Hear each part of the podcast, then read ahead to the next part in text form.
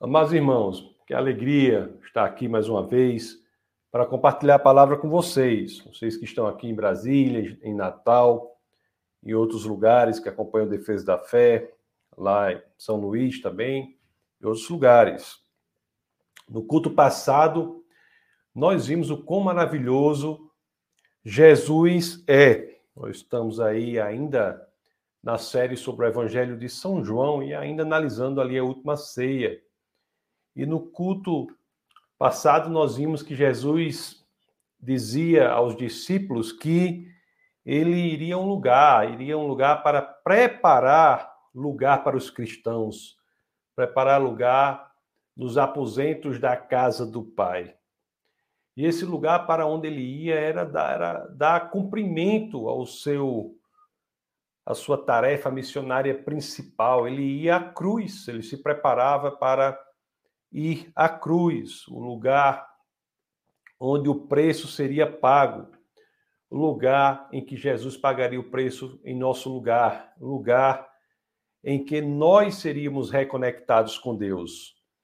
De fato, parte significativa do ministério de Jesus de Nazaré é a reconstrução desta ponte, esta ponte que une verdadeiramente o homem a Deus.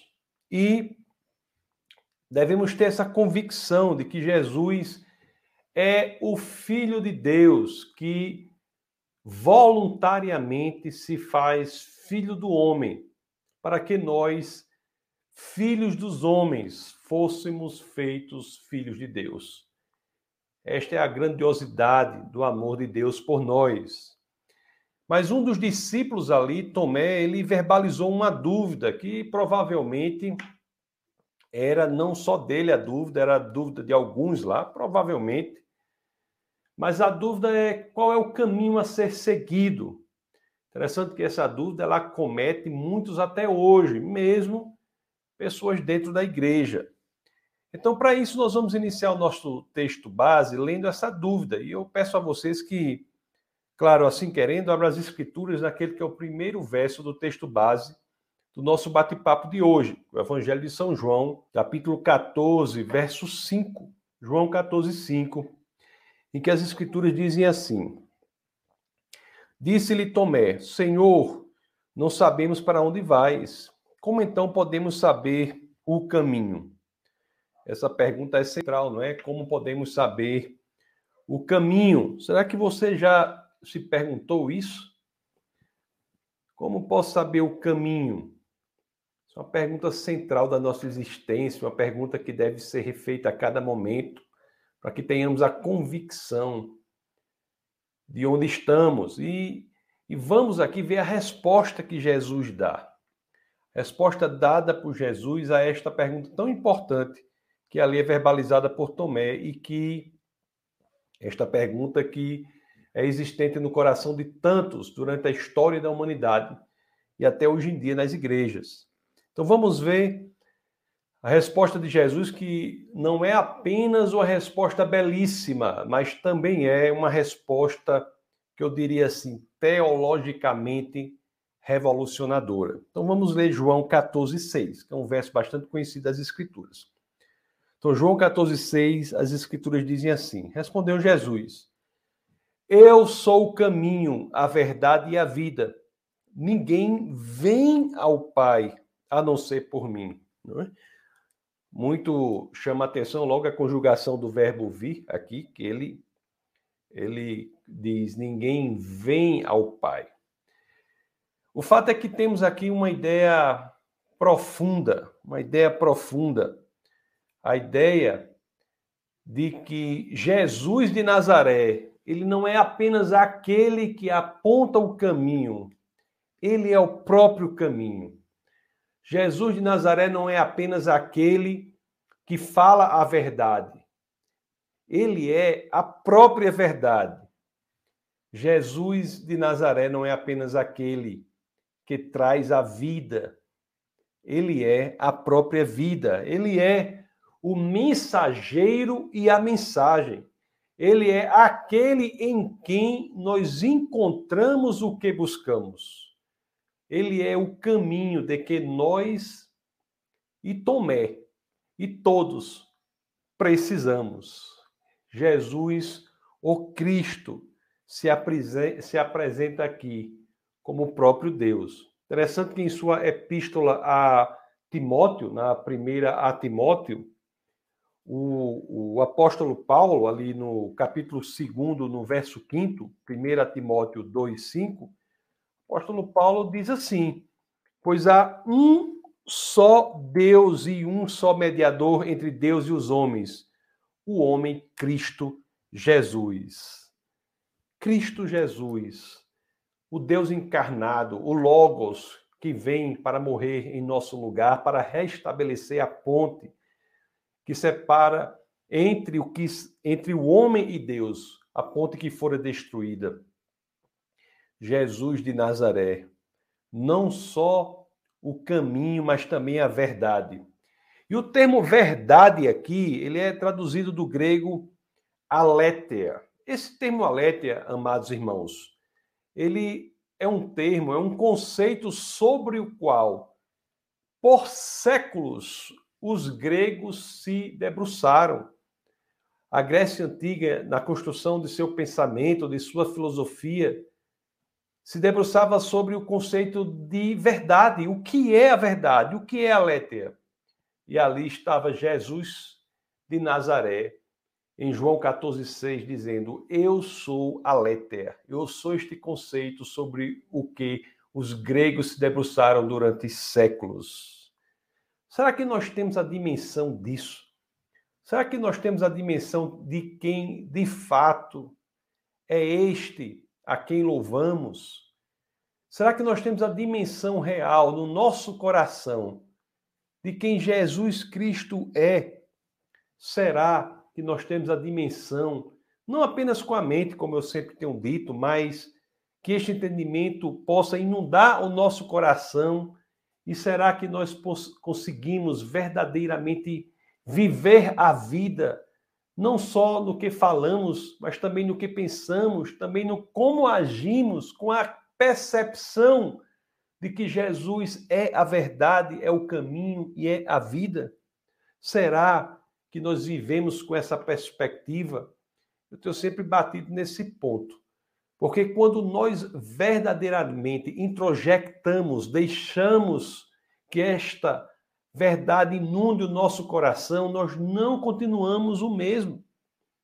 Muitas vezes as pessoas se portam como Pilatos ali em, eu sempre lembro quando eu leio João 14, 6, eu me lembro de João 18, 38, que apresenta uma das maiores, se não a maior, oportunidade perdida já registrada em qualquer texto da história da humanidade. Vamos ver João 18:38 para que vocês tenham uma ideia. Vamos ver. Tem, veja o que é uma oportunidade perdida. João 18:38 diz assim, né? Pilatos ali diante de Jesus, aí as escrituras dizem: "Que é a verdade?", perguntou Pilatos. Então Pilatos perguntava: "Que é a verdade para Jesus?" E as escrituras continuam. Ele disse isso e saiu novamente para onde estavam os judeus e disse: Não acho nele motivo algum de acusação. Será, meus amados irmãos, será que diante daquele que é a resposta para a pergunta mais importante de todo o universo, que é a verdade, assim como diante daquele que é a resposta para todas as demais perguntas, nós estamos fazendo como fez Pilatos, nos virando e indo embora? Será que estamos deixando a oportunidade maior de nossa vida, que é ouvir de Jesus, que é a própria resposta para as nossas questões, ir embora esta oportunidade? Nos viramos diante dele e não esperamos a resposta daquele que é a própria resposta? Será que estamos fazendo isso? Pilatos foi protagonista da maior oportunidade perdida já registrada, conforme eu disse, na história da humanidade. Mas o pior não é isso. O pior é que muitos fazem o mesmo até hoje e se deixam levar pelos próprios conceitos, pelas próprias ideias, pelas próprias construções de suas afirmações e perdem a oportunidade de buscar em Cristo, que é a própria resposta, o caminho, a verdade e a vida de que precisam para ter uma vida cheia de propósito e sentido. Será que estamos fazendo isso? Jesus não só o caminho, não só a verdade, mas também a vida. A vida em grego, zoe. É uma vida cuja tradução para o português, né, zoe, cuja tradução para o português em vida, talvez não dê a profundidade do conceito que representa. Porque Jesus é um tipo de vida que é maior do que uma palavra pode dizer. Jesus é a vida, é a vida eterna. Jesus é o perdão. Jesus é a restauração. Jesus é aquele que vence a própria morte, aquele sobre quem a morte não tem poder. Será que nós vivemos com essa certeza? Vivemos com essa perspectiva? Será que nós temos a dimensão de quem Jesus é de fato e vivemos com esta perspectiva de que Ele é aquele em quem encontramos a vida eterna? Ou será que vivemos nos amedrontando diante de qualquer coisa? Amados irmãos, quando nós lemos isso, Jesus afirmando de si próprio ser o próprio Deus, o caminho, a verdade e a vida, a fonte da vida, a vida eterna, nós devemos ter o nosso coração repleto de coragem de convicção de que se estamos passando por uma dificuldade, estamos passando por doença, Jesus é a resposta. Se há problemas em nosso casamento, Jesus é a restauração do casamento, é a vida diante da morte do casamento. Jesus é a resposta. Problemas na alma, depressão, ansiedade, inquietude do coração. Jesus é a resposta. Jesus pode ser o pai daquele que nunca teve pai. Jesus é a solução para qualquer que seja o problema. Por quê? Porque Jesus é Deus. Ele é o caminho, a verdade e a vida. Jesus é aquele que pode, só ele pode, transformar as suas feridas em seu ministério. Jesus é aquele que pode curar as suas feridas até um ponto que você se dedicará durante toda a sua existência a curar, promover esta cura que é Cristo para as feridas semelhantes de outras pessoas. A sua ferida se torna o seu próprio ministério. E por quê? Porque devemos viver com a convicção de que Ele e somente Ele é o caminho, Ele é a verdade, Ele é a vida.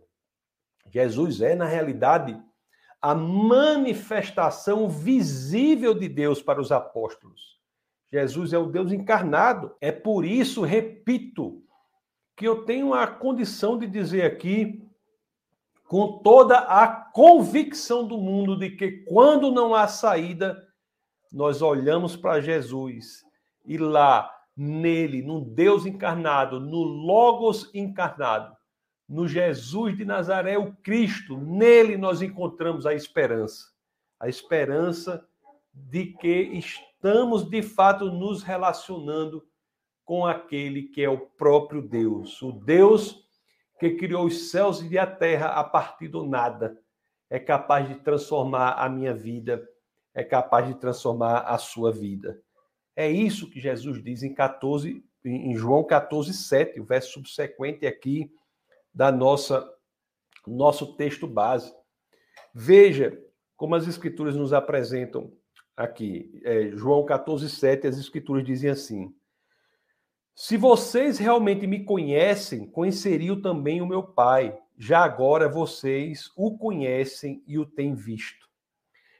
Interessante que muitos veem em Jesus uma pessoa boa, um grande professor, um professor de moral, mas perdem o essencial de Cristo. Ele não é isso apenas. Ele é o próprio Deus e não há um cristianismo genuíno que não tenha como um dos seus principais pilares a perspectiva de que Jesus é o Deus encarnado. o apóstolo Paulo, na carta aos Colossenses, logo no começo, no capítulo 1, no verso 15, nos diz assim, falando de Jesus, diz assim: Ele é a imagem do Deus invisível, o primogênito de toda a criação. Amados irmãos, muitos têm muita dificuldade com este conceito, né?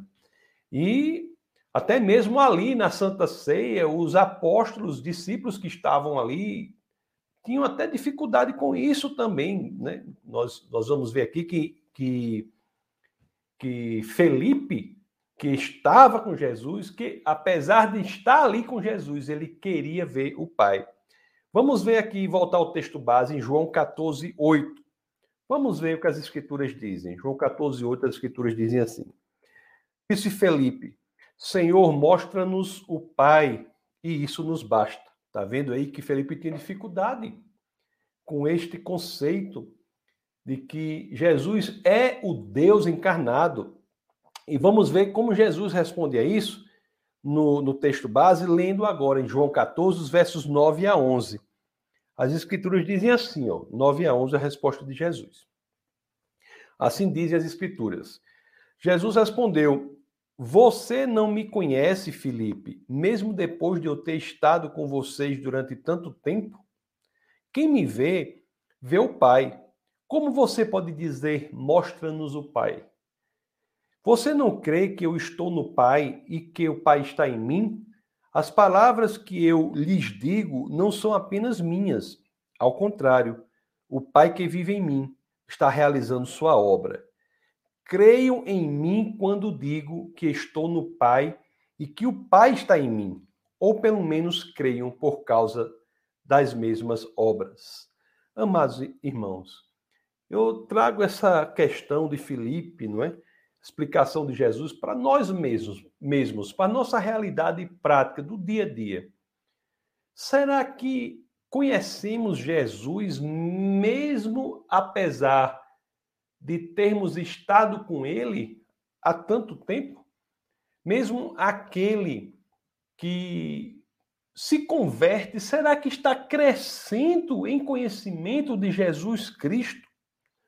Será que de fato nós estamos abertos a este crescimento, abertos a esta convicção? E, e eu, eu reitero, não a convicção apenas com a nossa capacidade cognoscitiva de conhecimento do cérebro da mente, mas com a capacidade do coração. Será que de fato nós estamos crescendo em conhecimento de Jesus Cristo com o nosso coração? Será que de fato a convicção de que Jesus é Deus inundou o nosso coração e nossa ação, nosso comportamento, nosso modo de ser, as decisões que nós tomamos, as escolhas que tomamos, aquilo com o qual deparamos, as escolhas das nossas leituras, as escolhas de tudo que fazemos, o que dizemos, pensamos, agimos, será que tudo isso leva em consideração esta verdade profunda de que Jesus é Deus?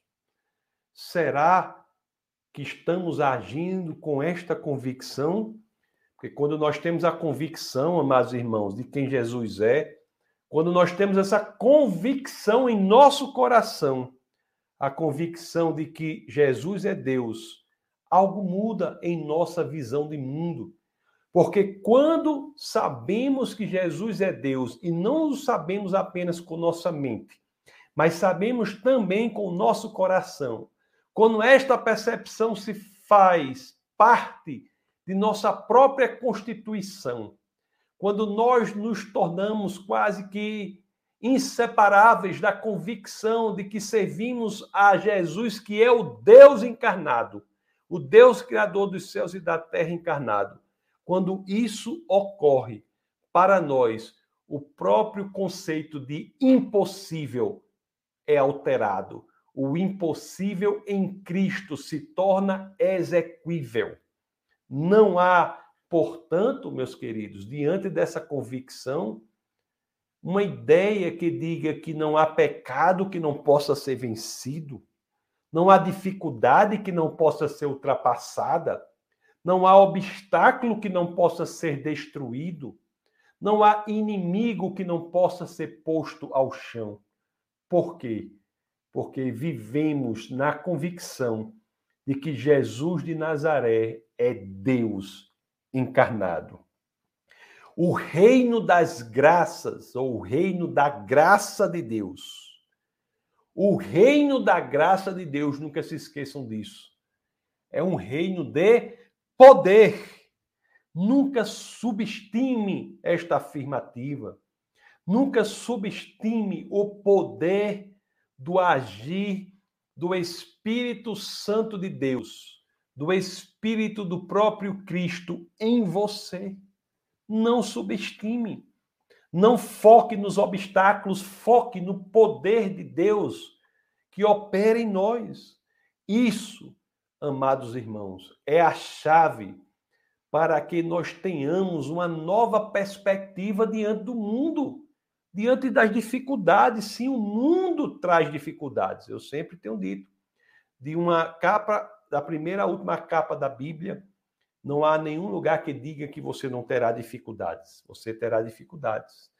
Mas há inúmeras passagens que nos garantem que passaremos por essas dificuldades com a paz que excede todo o entendimento com a certeza de que o nosso foco em Cristo é suficiente para superar todo e qualquer obstáculo, porque devemos ter impregnado em nosso coração a convicção, a noção, a certeza de que Jesus é Deus. Isso nos dá uma nova realidade prática. O cristianismo não é um arcabouço intelectual teórico sem influência no nosso dia a dia prático. Pelo contrário, o cristianismo é a expressão da verdade que impõe uma nova realidade prática, uma transformação de vida, um novo viver, um novo modo de existir, uma nova coragem, um novo encorajamento diante das vicissitudes, intempéries e dificuldades da vida.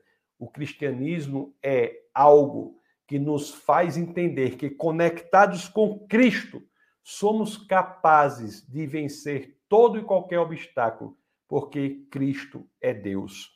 Vejamos aqui o que o próprio Jesus de Nazaré nos diz nos versos 12 e 14 do texto base lá, João 14. Então, Evangelho de São João, capítulo 14. Vamos ler os versos 12 a 14. Olha o que o próprio Jesus de Nazaré nos diz. Digo-lhes a verdade: aquele que crê em mim fará também as obras que tenho realizado. Fará coisas ainda maiores do que estas, porque eu estou indo para o Pai. E eu farei o que vocês pedirem em meu nome, para que o Pai seja glorificado no Filho. O que vocês pedirem em meu nome, eu farei. Amados irmãos, quem disse isso aqui foi Jesus Cristo. Você acha que devemos considerar o que ele disse ou não? Porque tem gente que diz assim: ah, mas parece que isso, não, isso, isso que Jesus disse não foi bem assim. Como assim? Aqui está claro que é algo que o próprio Deus encarnado nos diz. Ele primeiro fala de que ele é Deus e que, se temos essa percepção de que ele é Deus, nós podemos e faremos obras ainda maiores do que ele fez. E vocês notaram que essa expressão aqui, que está no verso 13, que diz assim: botei o 13 e o 14 na tela. Essa expressão que diz assim: ó, Eu farei o que vocês pedirem em meu nome, para que o Pai seja glorificado no Filho. E o 14 repite, repete, diz assim: ó, O que vocês pedirem em meu nome, eu farei. Isso é dito no verso 13 e no verso 14. Isso é dito duas vezes. O que nós pedimos no nome de Jesus será feito. Olha, o nome de uma pessoa deve levar consigo, com este nome, o caráter e a reputação dessa pessoa. Era assim na antiguidade, né? E deveria ser assim até hoje. Pedir no nome de Jesus é pedir algo consistente com o caráter de Jesus. Se pedimos algo consistente com o caráter de Jesus, no nome dele, que traz o seu caráter, isso será feito. Pedir no nome de Jesus, amados irmãos, é pedir de acordo com a vontade e com o propósito de Jesus.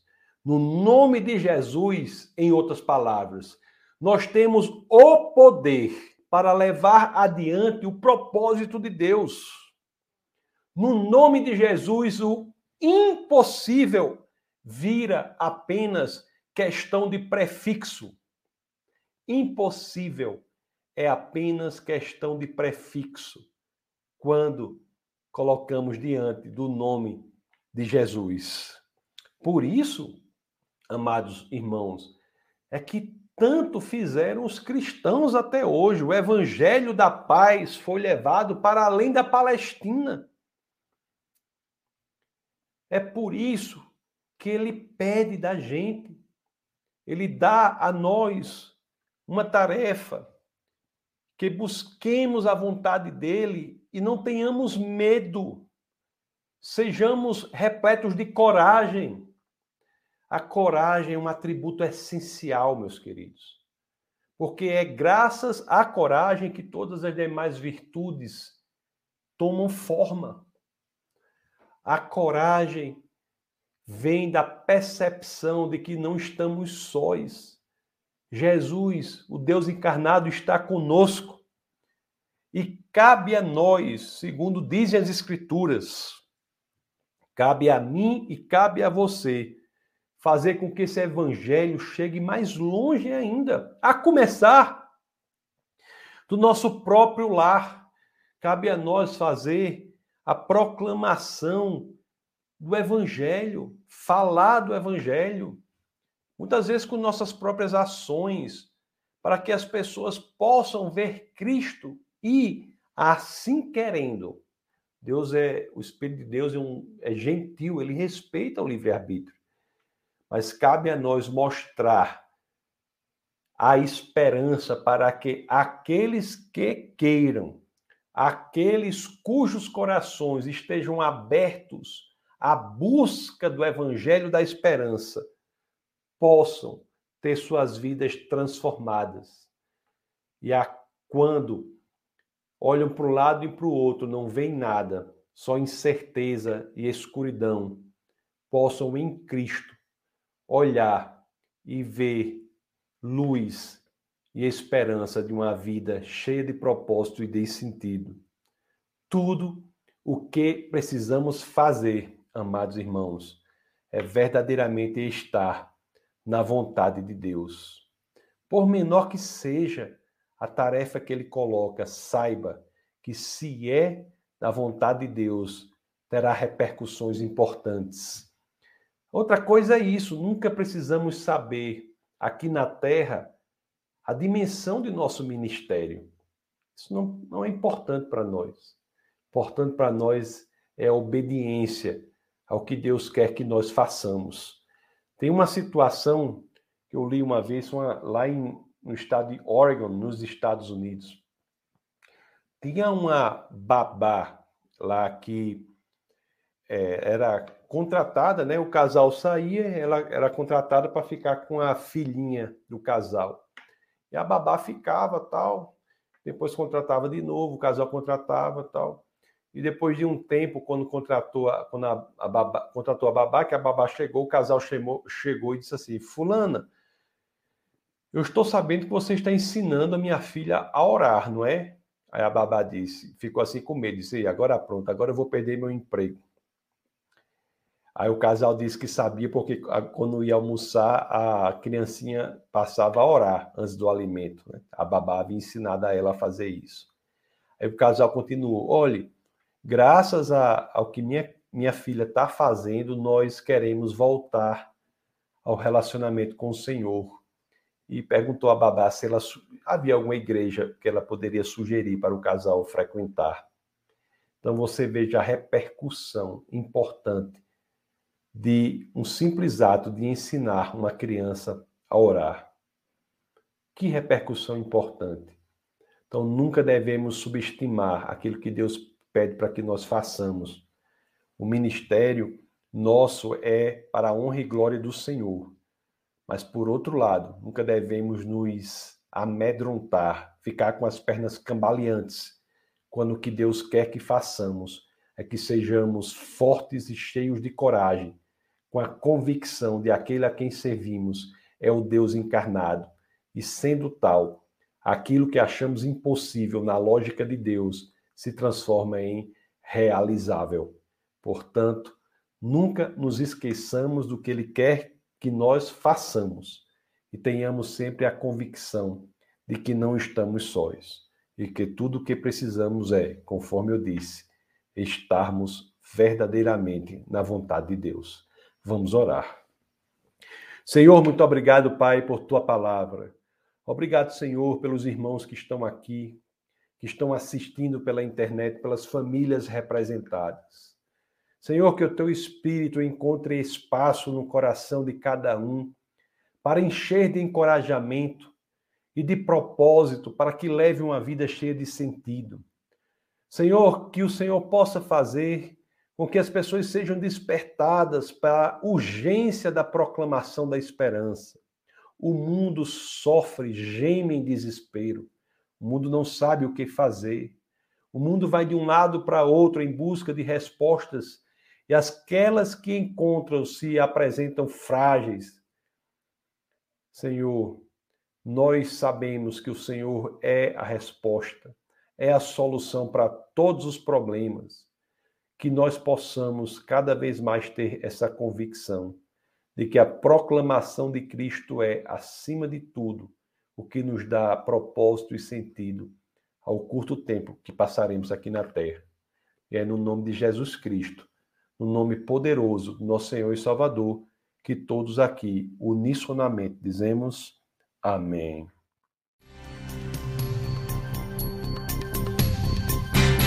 Essa foi uma produção do Ministério Internacional Defesa da Fé, um ministério comprometido em amar as pessoas, abraçar a verdade e glorificar a Deus. Para saber mais sobre o que fazemos, acesse defesadafé.org.